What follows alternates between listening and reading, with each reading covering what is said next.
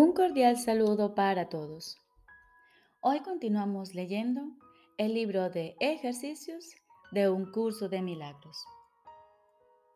Décimo tercer tema especial. ¿Qué es un milagro? Un milagro es una corrección. No crea ni cambia realmente nada en absoluto. Simplemente contempla la devastación y le recuerda a la mente que lo que ve es falso.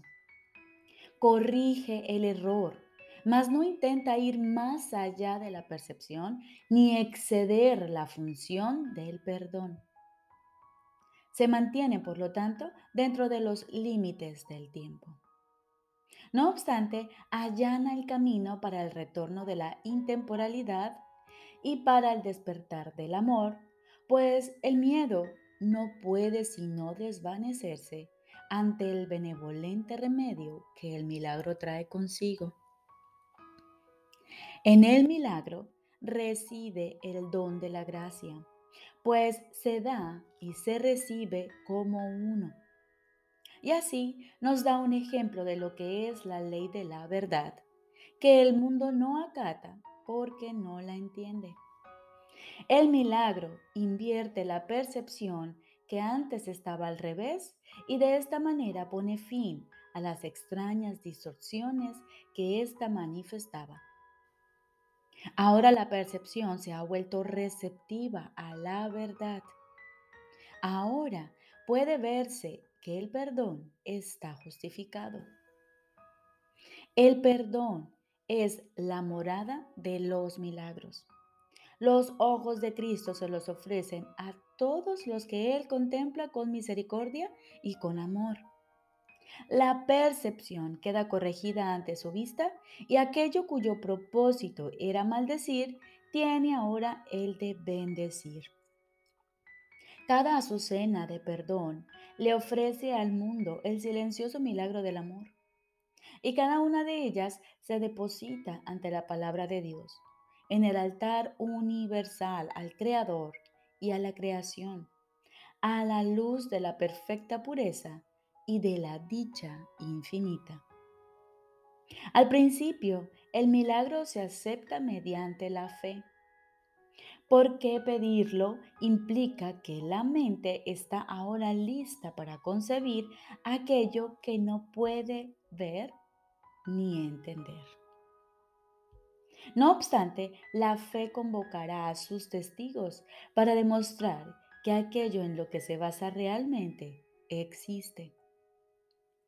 Y así el milagro justificará tu fe en él y probará que esa fe descansaba sobre un mundo más real que el que antes veías.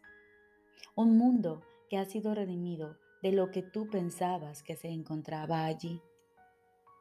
Los milagros son como gotas de lluvia regeneradora que caen del cielo sobre un mundo árido y polvoriento, al cual criaturas hambrientas y sedientas vienen a morir. Ahora tienen agua. Ahora el mundo está lleno de verdor y brotan por doquier señales de vida para demostrar que lo que nace jamás puede morir, pues lo que tiene vida es inmortal.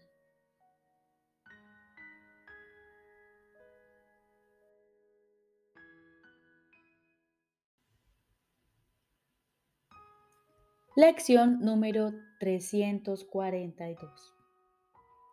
Dejo que el perdón descanse sobre todas las cosas pues de ese modo es como se me concederá a mí. Dejo que el perdón descanse sobre todas las cosas, pues de ese modo es como se me concederá a mí. Te doy gracias, Padre, por el plan que ideaste para salvarme del infierno que yo mismo fabriqué. No es real y tú me has proporcionado los medios para comprobar su irrealidad.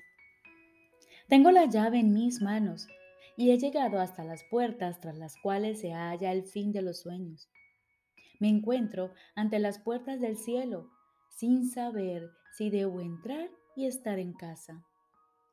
No dejes que hoy siga indeciso. Quiero perdonar todas las cosas y dejar que la creación sea tal como tú quieres que sea y como es.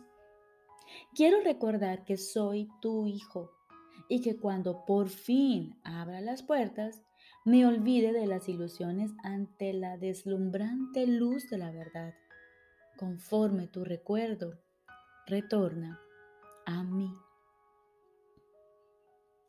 Hermano, perdóname ahora.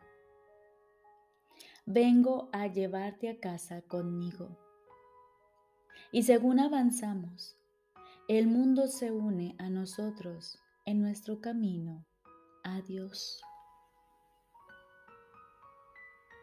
Y de la mano con nuestro hermano, aguardamos en silencio. Aquietamos nuestros pensamientos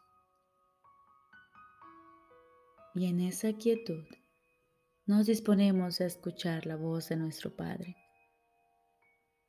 Estoy seguro de que Él te hablará y de que tú le oirás.